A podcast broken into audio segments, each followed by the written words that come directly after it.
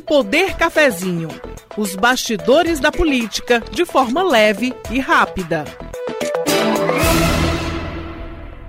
Estamos de volta aqui no podcast Ponto Poder Cafezinho, de novo, sempre trazendo as últimas informações sobre as eleições aqui no Ceará.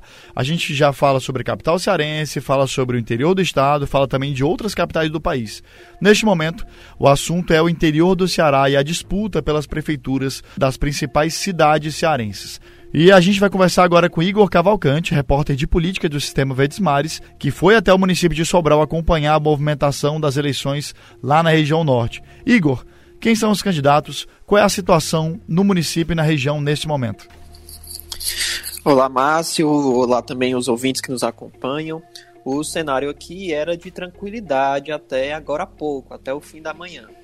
Que disputa na cidade Ivo Gomes, do PDT, e Oscar Rodrigues, do MDB. Ivo é o atual prefeito da cidade e conta aí com o apoio da sua família, né, a família Ferreira Gomes. No caso, o Ciro e o Cid, principalmente, que inclusive ao longo dessa última semana, eles desembarcaram aqui na cidade e, e caminharam pelas ruas, falaram com apoiadores, enfim, fizeram todo aquele movimento de apoio ao irmão. Já do lado do Oscar Rodrigues, ele tem ali como o principal representante da, de apoio ali, o principal cabo eleitoral, o próprio filho, o Moses Rodrigues, deputado federal. E na última semana também, quem declarou apoio ao Oscar Rodrigues foi o presidente Jair Bolsonaro. Então, tem todo esse cenário, esse panorama traçado aí aqui no município, principalmente por causa dessas influências nacionais, no caso o Ciro e o atual presidente Jair Bolsonaro, que estão sempre aí é, divergindo, um criticando o outro. Então, essa disputa em Sobral acabou que ganhou uma projeção maior nos últimos dias. E aqui na cidade, como eu falei, o clima era tranquilo. Ontem a gente chegou aqui no município e eu conversei com alguns moradores, eles até estavam estranhando, assim, dizendo como o cenário estava atípico, porque a gente circulou por muitas ruas aqui, todas as ruas aqui do centro, e nem aquelas bandeiras, aqueles carros de som, aquele cenário típico de eleição a gente percebeu, assim, né? os comitês estavam inclusive fechados logo cedo. É, e hoje pela manhã também a gente saiu para circular pela cidade, não tinha nenhuma movimentação. Até que por volta de umas 10 horas, já aí mais para o fim da manhã, o candidato do PDT, Ivo Gomes, resolveu pegar um carro, um mini carrinho, assim, um carro é, de pequeno porte, e circular pelo centro da cidade com apoiadores, com aliados ali, é, muitas pessoas a pé, outras de motocicleta, carros buzinando, enfim. E fazendo isso esse gerou... movimento também para essa última tentativa de conquistar a volta. Exatamente, isso acabou gerando um burburinho aqui generalizado na cidade. É, eu conversei com alguns, alguns adversários, no caso do Ivo Gomes, eles falaram que é, eles questionavam muito isso, assim, porque o que se fala aqui na cidade é que havia uma certa é, uma disputa mais intensa nas ruas, mas com aquela resolução do TRE que acabou proibindo atos públicos, né, atos de campanha, é, que pudessem gerar aglomeração, eles disseram que houve um, esfriamento assim total, as, as, as campanhas se recolheram. Então, hoje, os adversários do Ivo começaram a questioná-lo sobre que ação foi essa, o que é que aconteceu, por que, é que ele foi para a rua.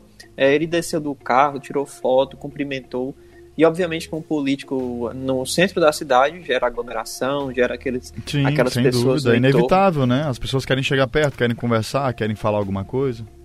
Exatamente. Aí agora no início da tarde, é, a Justiça Eleitoral acabou determinando uma multa contra o candidato Ivo Gomes. É, o juiz eleitoral é, Ellison Pacheco Oliveira Teixeira disse que ficou sabendo da, da, do ato público e é, chegou ao local junto com o batalhão de choque da polícia e determinou ali a dispersão da multidão. Então ele disse que o cenário que encontrou no momento que ele chegou foi esse, aglomeração e a multidão ali no centro e ele determinou que realmente é, essa multidão se dispersasse. E aí ele estabeleceu também uma multa contra o Ivo, uma multa de 250 mil reais. É, esse valor pode aumentar. Eles vão, o juiz informou que vai analisar as imagens do local para saber quantas pessoas tinham e para cada pessoa é, a mais, acima do limite de 100 pessoas, né, é, a, a, multa aumenta mil reais. Então, essa multa aí pode crescer nos próximos dias. É, obviamente que o Ivo vai ter o tempo dele, 48 horas, para se defender, mas a disputa aqui, que estava tranquila, pegou fogo agora neste sábado. Informações direto da região norte com Igor Cavalcante e já está na linha com a gente Fernando Maia, repórter do Sistema Verdes Mares, que foi deslocado para o município de Quixadá e Quixaramubim, na mesma região, região central do Ceará. Fernando, quem são os candidatos? Qual é o clima? Qual é o cenário do interior do Ceará, especialmente do Sertão Central? Tudo bem, Fernando? Tudo bom, Márcio. É, é, aqui em Quixadá concorrem cinco candidatos. O, o, ex, o prefeito Hilário Marques, né, que tenta reeleição por uma coligação encabeçada pelo PT, partido dele, PDT, DEM Republicanos. Nós temos o César Augusto do MDB, Cícero Freitas da Rede e o Sérgio Onofre do Cidadania. Tem esses candidatos, mas o concorrente maior, a disputa, a polarização aqui é com o Ricardo Silveira do PSD em coligação com PTB, PSL, PL, PTC e PSB. O clima aqui, Márcio, já teve mais quente. É, nos últimos dias, é, por conta daquela portaria, aquela resolução 789-2020 do TRE, é, que proibiu comícios, carreatas, eventos que é, ocasionassem é, aglomerações, a, a, coisa, a poeira baixou, sabe, por aqui. Ultimamente, é, no, nos últimos dias, é, a coisa ficou mais tranquila, né? Tava muito acirrada e esse acirramento ele migrou para as redes sociais, né? Que a, é, fica mais difícil da justiça eleitoral combater, né? Com certeza. Mas no, no, no na campanha a coisa tá tranquila. A gente teve hoje à tarde aqui nos comitês dos dois principais candidatos, né, do Hilário e Ricardo Silveira, que eles, esses comitês ficam próximos, e tá, a movimentação foi, foi muito pequena, sabe? Nem parecia que era o último dia de campanha. E em Quixeramobim há também uma polarização entre o, o, o atual prefeito, né, Clébio Pavone, do PP, e o ex-prefeito Cirilo Pimenta, do PDT, que está coligado com outros quatro partidos. E temos também o Pedro Coelho, que é uma coligação encabeçada pelo PT, e o sargento Rogério do PROS.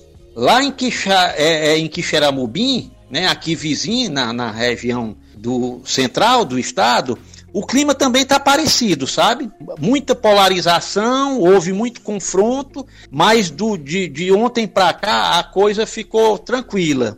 Isso é interessante. Do, a né, Justiça Fernando? Eleitoral já fez a distribuição de todas as urnas, Todas foram checadas sem problema. Uhum. O mesmo ocorreu aqui em Quixadá.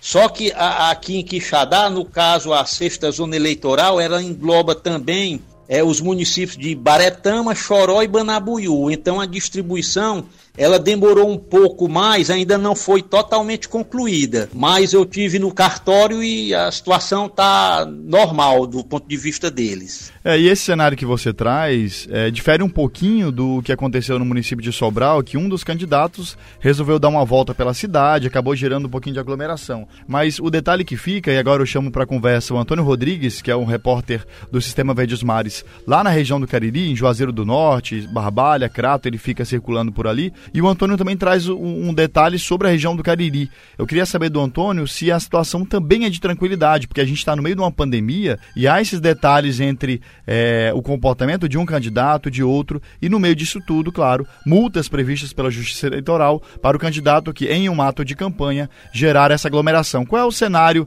aí na região do Cariri, Antônio? Quem são os candidatos? Como é que está essa polarização e o comportamento do eleitor e do próprio candidato? Aqui no Cariri, aqui em Juazeiro do Norte especificamente, a campanha começou de forma tímida no, no início, né, com poucas, poucas aglomerações, carreatas, isso que é bem comum em eleições municipais. Só que quando isso começou a crescer, ali quase no final de outubro, a Justiça Eleitoral suspendeu qualquer evento, propaganda política, e assim como Quixadá, esse clima foi minimizando, pelo menos nas ruas. E isso foi, assim como aconteceu em outros municípios, a campanha mais voltada às redes sociais. Aqui no município são cinco candidatos. O atual prefeito Arnon Bezerra, que busca a reeleição, e é um detalhe interessante, aqui em Juazeiro nunca um prefeito foi reeleito aqui na cidade. O Arnon é, pode quebrar essa sina, assim, digamos assim, aqui no município. Essa marca, né? Esse perfil como... do eleitorado, né, Antônio? Um eleitorado muito crítico que fica, inclusive, atento e não, e não repete esse voto, né? É, só que assim, historicamente, alguns outros prefeitos que, que teriam chance de serem reeleitos nas próprias convenções municipais do seu partido, eles, eles chegaram a não concorrer por decisão partidária. Isso talvez tivesse impossibilitado outras reeleições que poderiam ter acontecido. Mas também tem muito isso, de que aqui em Juazeiro as pessoas têm esse, esse olhar de, de renovação, mais pelo menos na majoritária. Na questão do, do da Câmara Legislativa, na, na, na Câmara Municipal, ainda mantém alguns nomes, algumas pessoas, alguns mandatos mais antigos, né? Mas aqui a disputa principal, por enquanto, acontece entre o Arnon Bezerra, que busca a reeleição, o candidato Gledson Bezerra, do Podemos, o candidato Nelinho, do PSDB, é, e também tem outros dois candidatos, que é a Ana Paula Cruz, do PSB, e o Demontier Fernandes, do PSOL. Essa semana, o, o prefeito Arnon Bezerra, que lidera as pesquisas, é, focou sua campanha em, em, entrevistas em rádio e na TV e também contou com o apoio mais presente do governador Camilo Santana, que participou de live, enfim, saiu em outros, em outros materiais divulgados nas redes sociais ao lado do Arnon e também na semana anterior com, com o Cid Gomes, o senador Cid Gomes também esteve aqui, fez essa presença maior, demonstrando, dando uma força maior ao Arnon. O, o Gledson, essa semana, ele visitou apoiadores do comércio, também deu algumas entrevistas, mas ele teve que focar principalmente em reafirmar sua candidatura, que chegou a, a ser indeferida pela Justiça Eleitoral, mas conseguiu reverter e ele, e ele segue no pleito. Hoje, hoje aconteceu uma coisa curiosa, né? Já falando desse clima político, hoje algumas casas daqui da cidade, no bairro Aeroporto, Betolândia, amanheceram pichadas com o número 45, que é o número do candidato Nelinho, daqui do PSDB. O Nelinho fez questão, inclusive nos enviou nota, negando envolvimento nisso, tratou isso como um ato de vandalismo que deve que ele acusou de ser ato de oposição. As pessoas que se opõem à sua candidatura fizeram isso de propósito para criar uma certa rejeição, principalmente com esses moradores que sofreram a pichação nas suas casas, nos seus muros, nos seus, seus portões. O candidato ainda abriu um boletim de ocorrência na delegacia daqui de Juazeiro do Norte para reafirmar qual, negar, reafirmar qualquer ligação com esse fato. Então, Sim, assim, negando qualquer, já, qualquer envolvimento é, nessas pichações. Exatamente, porque ele, ele entende que isso foi, exatamente para prejudicar a sua imagem. E Barbalha é o berço político do nosso governador Camilo Santana. Ele vota aqui em Barbalha, no distrito de Caldas, onde ele mora. E na última eleição, foi isso, isso reflete também muito o que foi a última eleição. Que, que tinha o um candidato Fernando, Fernando Santana, exatamente, que ele teve a derrota ele... lá no município de, de origem, né? Isso, ele perdeu para o Agemiro Sampaio, o atual prefeito, por uma diferença de apenas 178 votos. E curioso que a última pesquisa, né, que foi, que foi é, divulgada, os dois candidatos, o, o doutor Guilherme Saraiva e o Agemiro Sampaio, atual prefeito, eles aparecem empatados com 46% da intenção do, dos votos. Então isso mostra que em Barbalha vai ser uma disputa muito acirrada e que, claro, isso pode refletir também na, na, no impacto da influência que o Camilo tem sobre sua região. É, é, seria, digamos assim, um, um, golpe, entre aspas, muito forte você perder na sua cidade. Ele que é um que, que, que tem muita popularidade aqui, inclusive a pesquisa mostrou uma grande aprovação entre os barbalhenses, mas que até agora não tem refletido, tanto na eleição passada como esse ano, na, é, na intenção para prefeito. A influência Beleza, ainda não tem sido tão decisiva, Márcio. Beleza, Antônio. Estamos com três correspondentes da gente, tem repórteres em outras regiões do Ceará também. Antônio Rodrigues, direto do Cariri, dando um cenário, né, um desenho desse ambiente político na região do Cariri. Igor Cavalcante está em Sobral e deu para perceber também, né, Igor, a diferença entre o cenário de é, Juazeiro do Norte, Quixadá, Quixaramubim e região é, norte, né, e, e, Sobral e os municípios em volta. Porque o Fernando estava relatando a situação de tranquilidade, o Antônio já fala um acirramento e em Sobral a gente teve inclusive uma, uma questão de aglomeração hoje. Exatamente. Quando o Fernando estava comentando aí como é que está a situação lá em Quixadá, Quixaramubim, É, eu até identificaria esse mesmo cenário ontem aqui em Sobral, mas hoje o negócio já começou já a pegar mudou. fogo mesmo. E amanhã a tendência é que continue esse ritmo aqui é, mais intenso de campanha, como é tradição aqui na cidade, e a gente vai continuar acompanhando e trazendo aqui as informações em primeira mão. Beleza, Igor. Fernando, então continua acompanhando a região do Sertão Central e vamos aguardar os próximos movimentos, ver se a situação continua tranquila, apesar do acirramento político na região, né, Fernando? Exato, Márcio. E aqui em Quixadá é, tem um detalhe curioso. É, o, os comitês do Hilário Marques e do Ricardo Silveira, que são os candidatos que polarizam a disputa aqui, eles ficam a menos de 20 metros de distância na Praça do Leão, aqui no centro da cidade. E outro detalhe mais curioso ainda é que ambos votarão amanhã em, em sessões eleitorais que ficam no Balneário Cedro, no caso do Hilário Marques, e no Colégio Sagrado Coração de Jesus, no caso do Ricardo Silveira.